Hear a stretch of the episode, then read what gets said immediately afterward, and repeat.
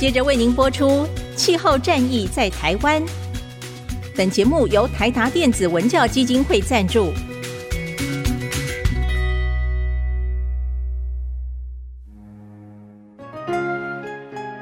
换装一颗 LED 灯，一年减碳七十公斤；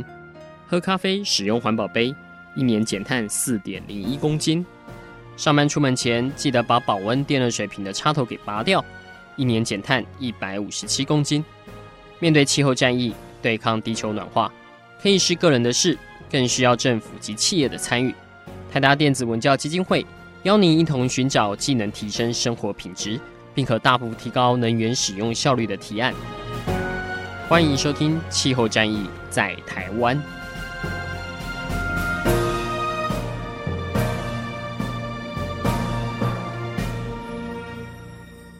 欢迎收听《气候战役在台湾》，我是台达电子文教基金会执行长张扬前阿甘。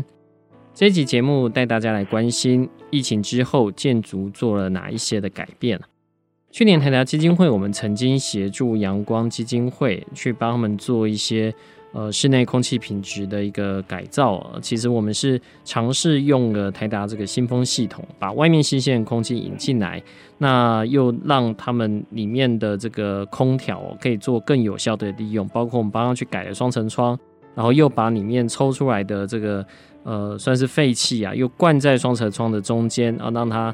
有点就像是一个气体啊，帮忙把这个热给隔绝掉。那同步的是让商友们在这样的空间里面可以获得比较好的空气哦。那除了我们在阳光基金会北部的办公室这边以外呢，就是他们的总会。我们后来在开了记者会之后，我们也就到他们其他不同的单位哦，包括在东部，包括在南部，呃，陆陆续续装了这些设备。那这些新风系统或者全热交换器啊，其实在过去这一年哦哦，我们看数字来看，真的是蛮惊讶的，就是它可以真的很有效的去把这些空气污染物给降低哦，不论是 PM 二点五、PM 十等等的，外面可能都是五六十，那实际在室内大概就是一或二这样的一个数字，那是远低于国际标准，那当然是更低于台湾现有的一个标准哦。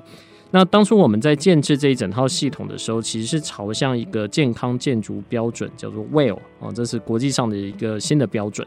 那我们参考了一些资料，那在台湾。对于 WELL 现在算是最专门的一个机构啊，应该就是我们财团法人的台湾建筑中心。那他现在也是专门在做未有相关建筑的这方面一个认证。所以今天我们就请到了台湾建筑中心的副执行长林杰宏先生来跟听众朋友分享一下，就是在疫情之后，到底对于整体一个建筑，不论是在健康，不论是在减碳上面。做了哪一些的改变？那这些的改变会不会为将来，不论是我们既有建筑也好，或我们的新建建筑，可能会带来更多对于民众的呃这些好处？我们是不是先请呃林杰宏副执行长来跟听众朋友打声招呼？呃，是的，呃，阿甘执行长你好，呃，还有各位听众朋友大家好，我是台湾建筑中心副执行长林杰宏，很高兴哈，今天能有机会在这个线上。跟大家分享有关健康建筑还有绿建筑的一个相关的知识。嘿，那确实建筑中心哈，目前在台湾是在推广这个除了绿建筑之外，在推广健康建筑。那刚刚呃阿甘执行长有讲到，就是说健康建筑是否成为一个新的这个趋势跟潮流？是，确实我们感受到的这个氛围也是这样子哈。那其实我在建筑中心大概服务了将近二十年，那这个二十年呢，刚好就是这个绿建筑的这个起源，然后绿建筑大概在台湾的推动大概是从二十年前开始，但是这个过程里面呢，我们慢慢的哈，在推动的初期，当然是包括研究的这一些老师，还有推动的这些单位，当然是筚路蓝缕，然后。但是到了第十年的时候呢，透过政府有一些奖助研究资源的这个投入，到第十年左右呢，才慢慢看到开花结果。当然，目前绿建筑在台湾推动的这个成绩，应该是呃有目共睹。哈，它最大的贡献是让绿色建筑这个低碳永续的概念变成建筑师还有这些相关的设计师的一些基本概念。那刚刚讲的绿建筑经过了十年政府的投入，才慢慢开花结果。但是健康建筑，我看到不一样的氛围跟趋势后，呃，健康建筑的部分呢，反而呢，我们是被这个业界还有这个民众的需求呢推着往前走。嗯，为什么这样讲呢？呃，从这个疫情开始呢，好，我们就陆续的从这个使用的单位，好，就是些业主。还有这个设计师、建筑师，甚至有一些是材料、工法、设备的这些厂商呢，希望有更多的健康建筑的资讯，还有健康建筑的教育训练的这个机会。哈，哦，那我想这个是之前在绿建筑里面看不到的。哈，绿建筑是政府投入资源之后，产业才跟着走。那健康建筑是。民众的需求推着建筑中心必须去做这样的这个推动，好，那我想这个是呃有一个很大的不同。那第二个我们觉得不一样的事情是，呃这一次的这个疫情，台湾不管是在这个前期，我们大概有五百多天都是表现的。非常好的这个时期，还有包括现在我们虽然有一点这个疫情的转折，但是我们马上就控制下来，这个让台湾在世界的健康的这个产业的能见度上也是被看见的哦啊，所以这个有发生两个影响，第一个是民众对健康的这个自觉心变得很强，那第二个事情是，哎，台湾。好像看起来有很多的这个产业可以整合，那不只是我们可以帮助到自己，也可以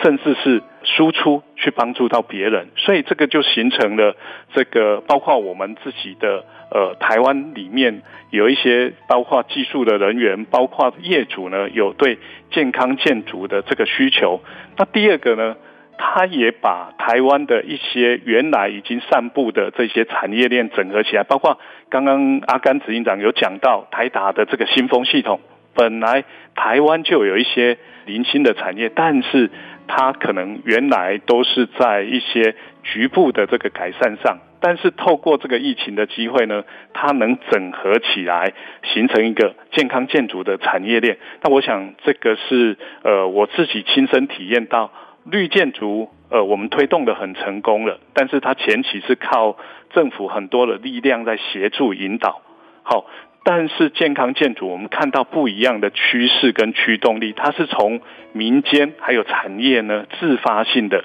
要去推动。那这个是我看到，我应该对健康建筑的这个后续的前景是很乐观的。那以上是听到副执行长这样讲，我不知道该开心还是该。悲伤，就是看起来民众对于健康跟环保很明显的，其实对于健康的需求是比较多的啦。环保的好像是如果政府有鼓励有要求哦，大概他会开始去做这个思考。但是健康跟他呃每一天做任何的一个决策，可能都息息相关了。当然，因为联合国最近刚公布一个新的气候报告啊，那这份报告可以说是我们去看之前的所有报告比较起来。可能是最悲观的一个，就我个人的认知上面，因为他发现很多的这些呃环境的冲击已经变得是不可逆了，呃，海平面上升已经是不可逆了，海冰的这个溶解，海洋的一个暖化，那甚至是酸化跟这个海洋的缺氧化，就这些已经没有机会救回来了。就报告里其实蛮明显，已经显得这样，不论你再怎么努力减碳，但你还是得要减，因为如果再不这么做的话，你可能还是。呃，会招逢其他更严重的这样的一个后果。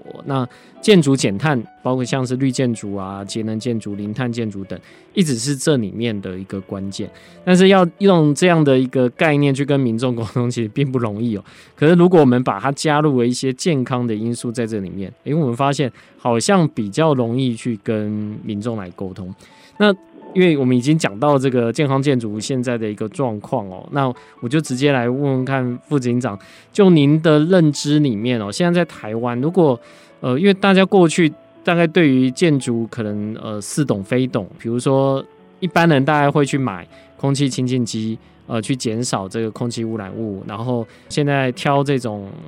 不论是木材或是油漆，会选这种低甲醛的。那最近我们也看到，因为 COVID-19 的关系，有些医师会跳出来说，希望在建筑的标准里面，对于换气系统，在一个小时内能不能换气，比如说至少六次以上。虽然不用到负压病房，可能换到十二次，但是呃，就是能不能增加就一般的这种通风换气，可能是对于我们在对这种病毒的呃，算是散播啊，或是在。防止 COVID-19 的这个状况是有帮助的。我不知道在这一年，我相信应该有很多的这些市场的需求哦，大概都有汇集到财团法人建筑中心这边。那我不知道建筑中心这边有没有一些算是同整哦，就是一般像台湾人对于健康建筑的想象，跟实际在操作上健康建筑有没有什么样的一个 gap？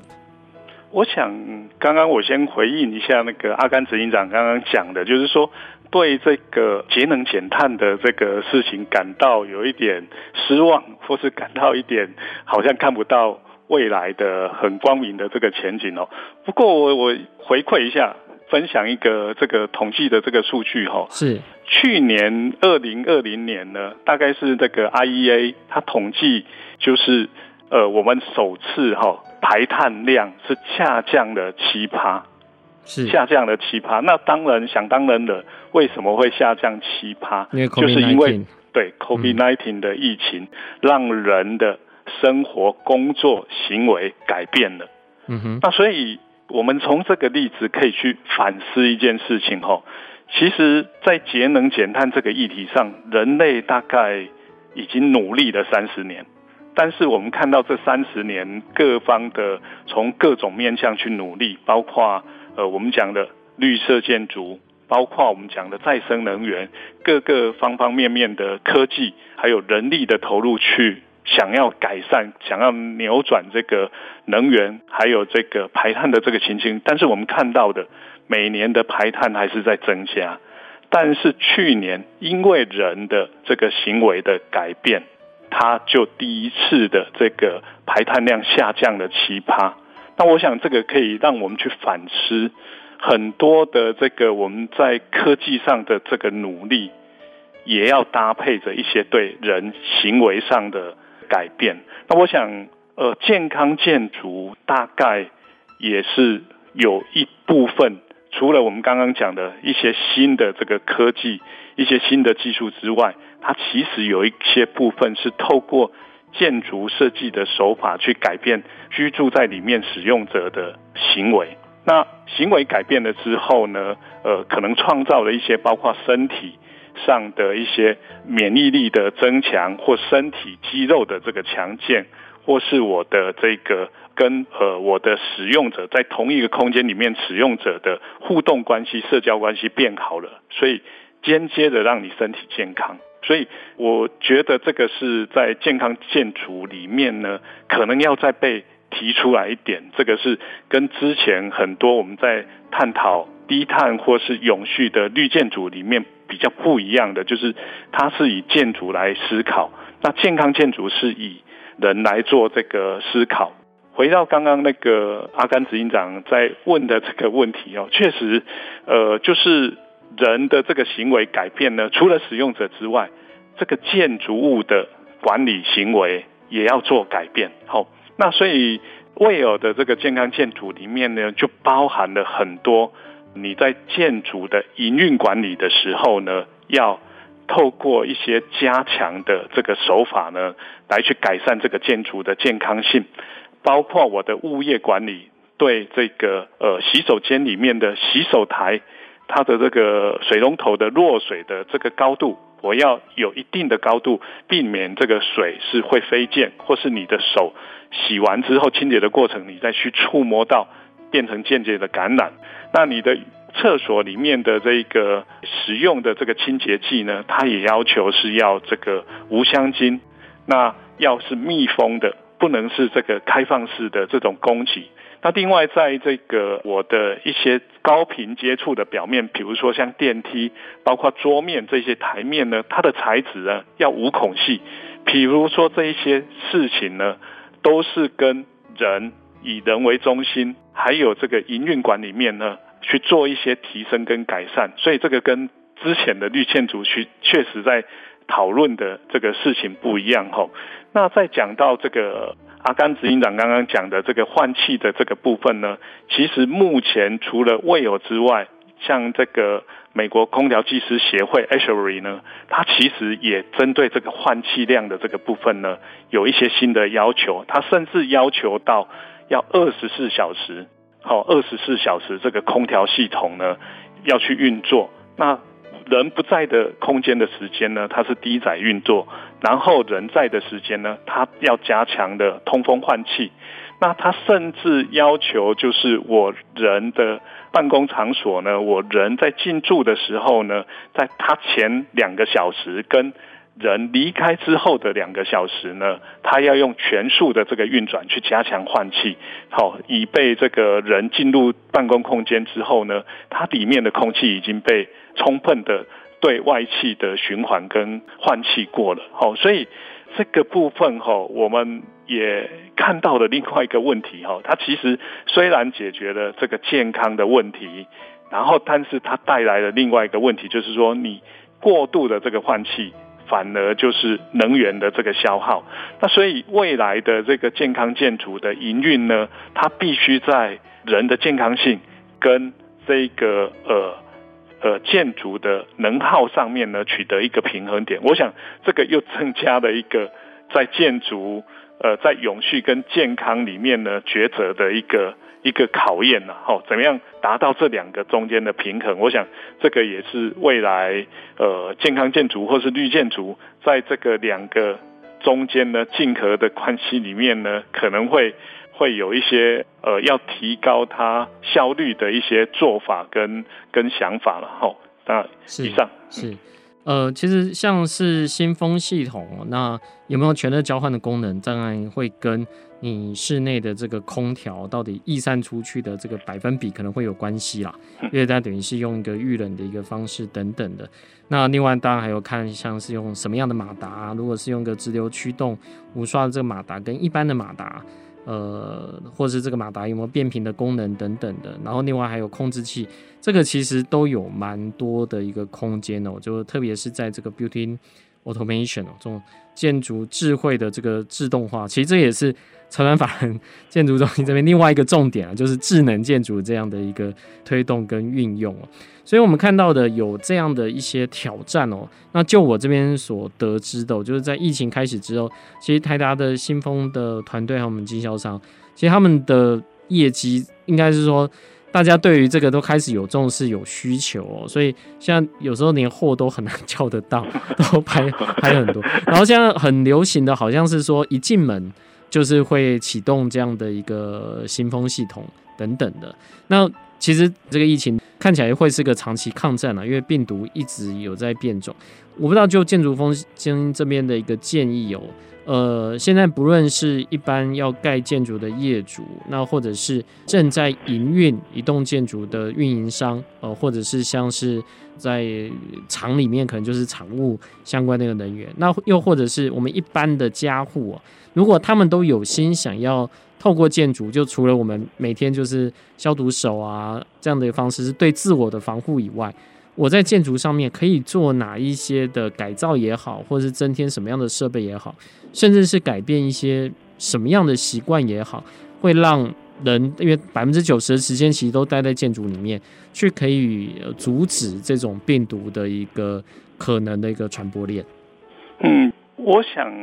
如果提到这个建筑，就是特别是我们自己家户里面可以马上对应的，我想我们不妨从就是人的生活的三要素哈，第一个是空气、水还有光线这三个来来去做说明。那当然，刚刚阿甘执行长特别讲到这个新风系统，我想新风系统是一个很有效，可以兼顾到对外气的这个循环。那第二个呢，又可以兼顾到节能。那第三个哈，其实我们的这个台湾可能在某一些季节、某一些建筑的面向后，它会有这个 PM 二点五或是 PM ten 的这个问题。那新型的这个新风系统，我想换进来的空气的过程当中，它也把这一些有害的这个 particle 呢做一个过滤，然后我想这个在空气上有这个三重的这个效果。那另外一个就是说，我们除了把外气新鲜的外气、健康的外气换进来之外呢，我们长时间因为疫情的关系，可能长时间待在建筑里面、空间里面哈。另外一个问题，我们要考量的可能就是从建筑的这个本身的装修材料，甚至是家具里面溢散出来的这些有毒的。这一些有机挥发物的这个部分，这个部分也是相对非常重要。当然，我们台湾已经有这个绿色建材、健康建材的这个部分哈，我们可以来去选用这个绿色健康的这个建材。但是哈，我们还缺了一块拼图，就是另外一个在我们室内呢，它的这个表面积呢，可能逸散面积也是很大的这个家具。我们这一块哈，确实在台湾。这个是重要，但是还缺了一块拼图，把这个家具的易散的这个部分纳入管制。然后，我想这个是不管是政府还有我们民间哈，应该要再共同努力。这个是在空气的部分，另外一个在水的部分哈，我想水的部分无非就是要可能有一些选用的这个呃适当的在饮用水。还有在生活用水的部分，有一些过滤的这个系统呢，可以把有机的微生物或是一些无机的像重金属这些物质过滤掉。好，我我想这个是呃重要的。那另外哈，有一个议题也在水的这个部分也时常被提起，就是旧型的这个建筑物呢，它有一些排水系统、生活用水废水的这个排水系统跟。我们所谓的这个马桶是连通的，那我们可以看到哈，前次这个 SARS 在十七年前流行的时候，从香港它就是一个社区叫淘大花园，是就是因为它的这个排水系统的连通的关系，造成这个病毒的逸散。那我想这一次的这个 COVID-19 虽然还没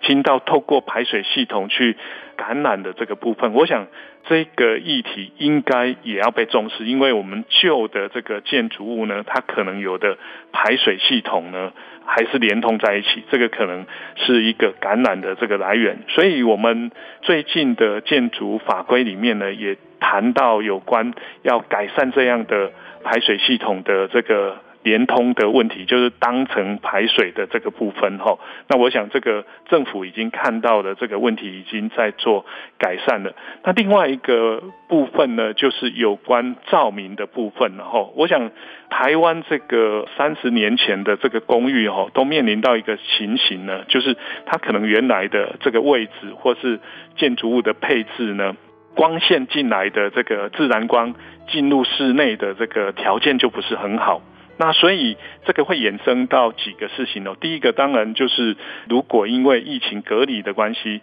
我长时间在室内的话，这个没有接触到这个自然光，它可能对我的生理上会有一些影响。那第二个呢，这个自然光里面一些紫外线呢，它当然也扮演了，就是说可以把这个环境里面的一些有毒的病菌呢，杀菌的这个功能。那如果减少这一些紫外线、自然光的进入的时候呢，可能也会造成一些呃对身体、人体负面的这个影响。好，那第三个哈，就是目前有很多市面上有很多呢照明的部分，特别是固体照明，然后所谓的 LED 灯照明，虽然它强调标榜的是节能，但是有很多的这个灯具呢，它的品质不是很好。我用的虽然我节能了，但是它有类似就是频闪的问题，或是它的照度的均匀度不好的这个事情呢。那我想，呃，我们一般民众在选购的时候，可能要选购这个有品质，然后大厂牌的照明的产品，哦，才可以去做这个。在照明上面呢，照明环境呢，做一个有效的这个改善。好，我想呃，先提供三个简单的空气、水还有照明的这个部分。嗯，是这个，就是在我们建筑里面对于这个健康的一个要求都，呃，我想不论是不是 COVID-19 或是一般我们在居家，而且过往小朋友也是很会。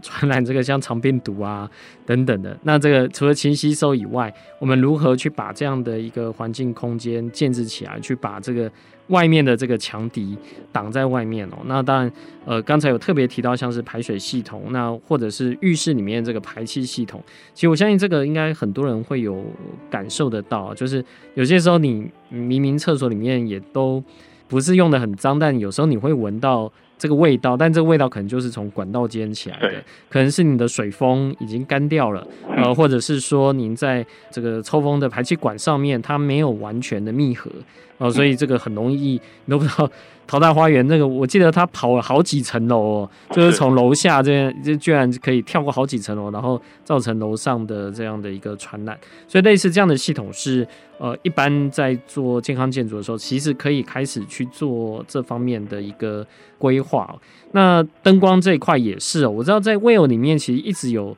特别强调灯光跟心理这个相互的作用，甚至有这种。节律灯光的这样的一个设置，我不知道副执行长能帮我们大概简单介绍一下。好，OK，是照明的这一块哈，其实刚刚讲的，除了呃自然光，它有一些含有这一些对杀菌有有益的这个光谱的部分哈，其实还有一块很重要的就是。自然光里面一个节律照明的这个部分，它其实节律照明的意思呢，就是希望我身体的这个生理时钟呢，可以透过光线的这一个导引，让它跟自然的这个作息一致。比如说旭日东升的时候，我身体就开始苏醒；那黄昏的时候呢，呃，我的身体呢就要慢慢的它的代谢变缓，我准备进入休息的这个状态。这个就是所谓的。昼夜节律的部分，当然昼夜节律哈，第一个影响的就是你的这个睡眠，然后你能不能睡得好？那透过这个昼夜节律的这个调整呢，其实会让你的这个生理时钟呢受到影响。那所以照明的部分在 w e 里面呢，特别要求呢，它在白天上班的这个时间呢，因为我们可能都待在室内，那我要。接受到跟外面的这个太阳光呢相同的等效的昼夜节律的这个照度，那让你身体跟这个外面的日照呢是保持同步的，好，这个就是昼夜节律的这个部分。那当然，呃，我们在日常生活里面哈，昼夜节律的这个照明的部分会受到一些干扰。我刚刚讲的这个 LED 照明也是其中一个。它如果它的这个光谱或是它的波长没有控制好，它提供的这个 LED 照明提供了太多的这个短波的这个蓝光，那它的作用呢，就跟你在睡前看手机接受到蓝光一样，会让你的身体误以为呢，我现在还是在白天，我身体就不会沉静下来准备。进入休息的状态，所以你晚上的这个睡眠品质就不会太好。那所以这个是照明呢，透过昼夜节律的调整呢，跟身体产生，比如说你的内分泌，还有你的这个作息，还有你的自律神经协调的一部分的这个作用。哦，是。我不知道听众朋友有没有感受得到，就是在前段时间 work 防控这个阶段哦，因为呃大家比较不像是一般正常上班时间，呃就变成上班时间可能稍微比较有弹性，那甚至呃很多人下班之后都还是在做公司的事情哦，因为你少了这个通勤的一个时间，你大概就是想要把事情做完，然后睡觉的这。时间有些时候又变得比较不固定，所以我这边就有听过是，其实 work from home 之后睡眠品质是变得比较差的。对，那我我就不知道说这个跟，因为我们如果是在办公室的话，在办公室呃依据位的标准，或者是说呃厂务可能会调试的这个比较好的一个灯光，但一般在家里面可能比较没有注意到灯光可能会造成些许的这些影响哦，或者说造成整个的生活作息。就比较不是朝向一个比较规律的方式，所以在 WELL 里面其实是有这样的一个建议说大家呃采用这个灯光的时候，可以采用什么样的一个光谱，在什么时候，甚至是这个灯光是可变，呃，什么时候是、呃、我不确定啊，可能是六千的照度，有什么时候是三千的照度，什么时候是两千这样子，是。在未有里面的标准，它大概保持一个原则，叫做等效勒克斯。好，那它的概念就是说，所谓的照明大概就是有几个要素。第一个是灯光的这个光谱，它的波长；第二个是强度，照射的这个时间。它的这个要求呢，哈，就是在这三个条件综合的评价之下呢，达到一定的水准以上，就是你要。照某一些特定光谱的这一个光线，它照多少的这个强度，照多少的这个时间，那所以你的这个办公室的这个空间呢，我就可以依据这个外面的自然光的这个变化。去做这个调节。如果外面的灯光太强的时候，它或许它可以调节弱一点，但是它让这个整天我在办公的时间呢，接受到所谓的这个等效勒克斯，就是这个呃昼夜节律照明里面的一个单位了哈。我我要一定要接受到每天一定要接受到一样这样的这个照明的这个量，那。你的身体就会产生相对应的这个激素，让你昼夜的这个节律同步，哦，大概是这样的效益。那我想这个部分，吼，我可以举一个这个例子，吼，也是蛮有趣的。呃，我们的这个未有建筑呢，在去年呢，我们有认证了三个产后护理之家，就是所谓的坐月子中心，然后，那其中我记得有一个坐月子中心呢，它。提出来吼，它的一个卖点其实是相当有趣的吼。我们知道吼，新手大家当过新手爸爸、新手妈妈都有这个样经验吼。小孩子坐满月之后呢，抱回去家里，那通常他可能就是晚上呢，可能要醒过来好几次，吵着要呃，可能会哭闹。对，大概两个小时要起来一次。对，这个产后护理之家呢，它主打的一个广告词呢。我的小孩子在我这边哈，做完了月子两个月之后抱回家，我可以保证爸爸妈妈呢可以一觉到天亮，小孩子在半夜不会起来 吵他们。那他为什么有办法这样做呢？他用的就是这个所谓的昼夜节律照明的这样的技术。他在育婴室里面呢，他就提供了可调变的这个灯光照明，所以小孩子在白天的时候呢。他是保持的清醒，那活泼的，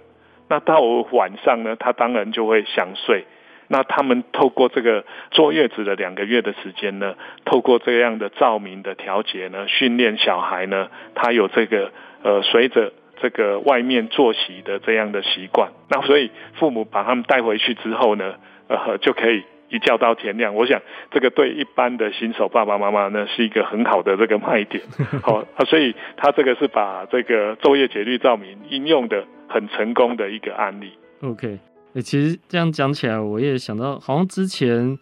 在育婴房里面，好像灯都是亮的，好像你随时可以去 去看这样子。但其实对小朋友来说，呃，让他先习惯什么时候是白天，什么时候晚上，真的是蛮重要的。是。好，那刚刚提到的这几个层面哦，那其中有特别强调一块，就是呃，我们在建材部分，像因为有呃绿建材的相关的一个标准。那我们知道，WELL 它其实是比较针对使用者，针对这个空间来去做这些量测，就是当你。即使是你采用了这些，但到底未来有没有拿到 WELL 认证，还是以人进驻之后做相关这个情况，对，做性能量测才知道。其实我也可以分析一个例子哦，像我家里面的这个衣柜哦，其实当初已经是选用呃 F one 还是 E one 的这个板材了，对，那理论上都是没有问题。直到我家里面最近装了这个可以测甲醛的空气清净机，就后来就发现哦，如果晚上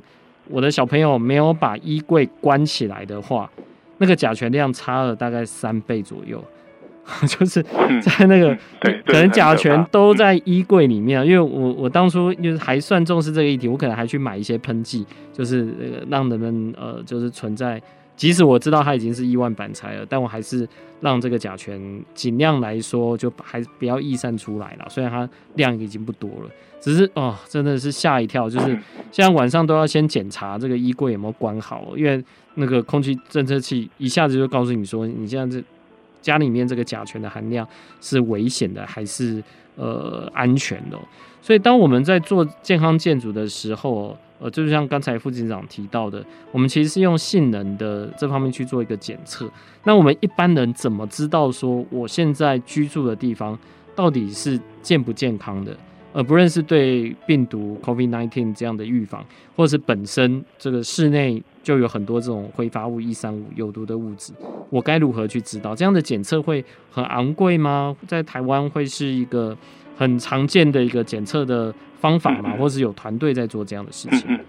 我想哦，就是因为甲醛，呃，摸不到、看不到，所以你如果要确切的知道甲醛，或是你空气里面的 VOC 含量哦，真的就只有依靠这个仪器来做量测了哈。不过在，在我我我想，阿甘执行长刚刚讲的，就是说，其实。还是有一些蛛丝马迹，我可以透过人的这个感觉去知道哈。那我想，首先第一个就是装修完那种刺鼻的这个味道。那我想，这个多半一定是有一些对人体不好的这个气体在里面。好，如果你有感受到这个有不好的这个味道，塑胶味，或是刺鼻的味道，或是甚至。呃，你去接触之后，你的眼睛会有这个红或是刺痛的这个感觉。我想这个十之八九跑不掉，是里面含有不好的这个气体，还有不好的这个成分在里面呢。我想这个是第一线，你就可以去做感觉。那第二个哈，我想还是要不管是如何哈，虽然我还是可能选用到不好的，但是我还是。强烈的建议就是从源头管理去购买有绿色或是检验过、认证过的这个低逸散的健康的建材的，呃，包括建材、包括家具，这个应该是从源头管理一个很重要。当然，像阿甘执行长刚刚讲的，有可能在我虽然原料是健康低甲醛的，但是它在生产制造或是在组装的过程里面，它用了可能不好的这个接着剂、粘着剂也有可能，但是我从源头管理总是有一定的这个成效。然后，那第三个这个部分呢，呃，目前确实也有一些团队呢，它可以透过一些直读式简单的这个仪器可以去做量测，但是这个量测呢，毕竟跟这个国际标准的量测有一些差距啦，但是。这样的量测结果还是可以提供参考，我至少可以去大致的了解我的空间的这个品质的状况，甚至我可以去把这个逸散或是污染源找出来。好，这个是可以做的。那第四个哈，现在有一些检测的公司，它甚至开发了出来一些简单的简易的检测包，它检测包里面呢就它包含了一些。吸附的这个测试材哈，那我把这个会吸附甲醛或有害气体、有机气体的这个吸附材呢，摆到我的建筑空间里面，或是我的空间里面，它规定的一段时间，那吸附了一段时间之后呢，我把它包装起来，密封，寄回去到这个检测实验室，它。呃，大概两三天之后呢，他就把这个分析的结果可以给你。那这样的检测是比较便宜，而且我一般的家户就可以操作了。所以，呃，如果要确切的，你觉得这个我家里面的这个空气或是家里面的空间呢，可能有一些疑虑的时候，呃，确实你可以去找一般的这个检测公司。我想有一些检测的这个实验室或检测的。公司它可以来提供你检测，那这个检测分两种，一种是用直读式的这个仪器呢，它就是在现场用手持式的仪器呢去做一些量测，那它的功能大概给你一些方向，给你一些参考，或是帮你把这个可能的污染源标定出来。但是你如果是要一个标准的好国际认可的这样的现场的量测呢，要透过专业的人依据标准的程序呢去做采样，采样之后呢，把这个试体呢带回去实验室做精密的这个分析。那另外一种呢，最简便的这个量测有没有这个甲醛或是有机易散物的这个方式呢，它可以用一个试片，那这个试片呢，依照这个操作一定的时间吸附了。空气里面的这些有害的这个气体之后呢，把它密封寄回去实验室，那也可以有一个简易的这个量测的这个报告。那这一些报告也可以当成判定家户里面的这些空气品质的一个参考。好，是那那我我做这样的这个资讯的提供。是，我想这个对很多听众朋友应该是呃很有效的，因为呃我自己家里面也曾经有找过这种除甲醛的公司。那他大概就是喷了一一些喷剂吧，然后，但他也说大概一两年之后，这个的效果可能就会递减。对，所以实时对这个建筑有做这种病态建筑的一个防护哦，我觉得已经开始大家渐渐要有这样的一个观念啊，就不是什么东西摆着就买的好像就不用再去顾及它之后的这些效能等等的。那我最后一个问题想要请教副警长的，就是，呃，刚才提到这么多，其实我们是在观察，在整个的疫情之后，到底对于健康建筑本身，我们现在当然知道市场的需求其实还蛮大的，大家很多人都已经在问换气的这个产品，可能在疫情之前，大家不知道什么叫做新风系统，什么叫全热交换器，那渐渐的已经越来越多人知道了，那渐渐的也知道这种病态建筑或是对于 WELL 这个标准。那我们看到各国在针对疫后复苏这一块哦，其实大部分还是以这个绿建筑的一个概念的，或者是说建筑节能的一个概念。我举个例子好了，像是呃法国政府在去年他们公布在整个肺炎之后的经济复苏计划，大概里面的这个金额哦，就会投入它总共是大概三兆多的新台币哦，但其中大概有接近一千多亿。新台币啊，大概就六十七亿的欧元啊，它是用于建筑的隔热翻修啊，这包括公共建筑啊等等的，那也有私人建筑。然后如果是一般人去做相关的一个隔热，好像普遍来说，可以获得大概三十几万台币的一个补助。那这个当然是以绿建筑这一块。那我不知道在台湾，我们现在在开始。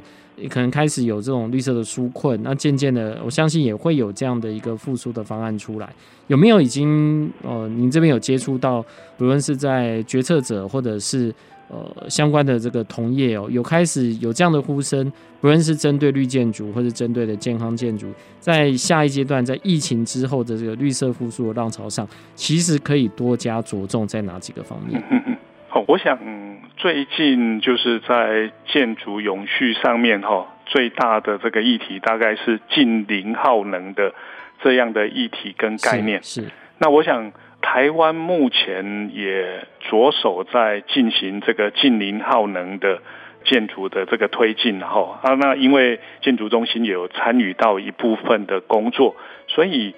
目前它大概会是这样推进哈，我要。推进到终极目标是近零耗能的建筑，那它第一个步骤呢，就是必须知道我建筑的能耗的情形。那所以我们看到目前有很多节能家电的标示呢，它已经可以把家电的这个能耗呢，它是跟同等级的产品呢，它能耗相对在什么位置，它可以标定出来。那所以呢，我们未来的建筑呢，也会有这个所谓的能耗的标示的制度。所以你将来在买的建筑，这个除了你的建筑的房屋的权状之外呢，你可能还会再拿到一个，一个是你的建筑能耗的这个标示。我想，如果有把这两个事情绑定在一起，我们可以想象，以后呢，建筑物在做交易或是在买卖的时候呢。而你的能耗变成是标定你建筑物的价值的一个指标，所以使用者或是我的屋主呢，或是我要购买的人，就会专注把我的能效呢，我就愿意做一些投资，把我建筑物的能效呢做提升。好，我想我想这个是第一步就是我们要建立一套制度呢，怎么样把一个建筑物的能效呢去做 ranking，让它可以揭露标示出来，这个是近零耗能的第一步。那第二步呢，当然我在标示的这个状况之下呢，我就可以鼓励建筑物的这个业主或是他的投资人呢。他去做一些绿色节能，甚至是再生能源，或是购买绿电凭证的这样的投入，好，这样投入，因为他将来这一些投入呢，都可以在他建筑物的呃价值里面呈现出来，所以他就愿意。所以我们另外一个工作呢，就是制定了一些指标，让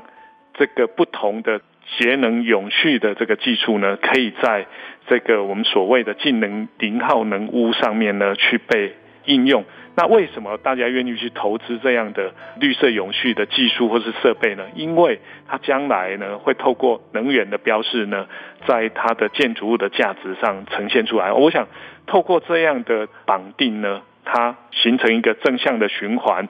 让这个建筑物能节能。那另外呢，也带动了相关的这个技术的产业的需求跟提升。我想这个是第一步。那第二个事情哦，台湾另外有一个部分就是。热岛效应呢是非常严重的。那我们当然绿建筑是鼓励，就是在基地保水或是绿化指标，甚至有垂直绿化的这个部分。然后，我想这个是新建筑物。那对旧的这个建筑物呢，呃，目前呢，在我知道有一些县市政府都在推动这个绿色屋顶的这个部分。那我们建筑中心也有。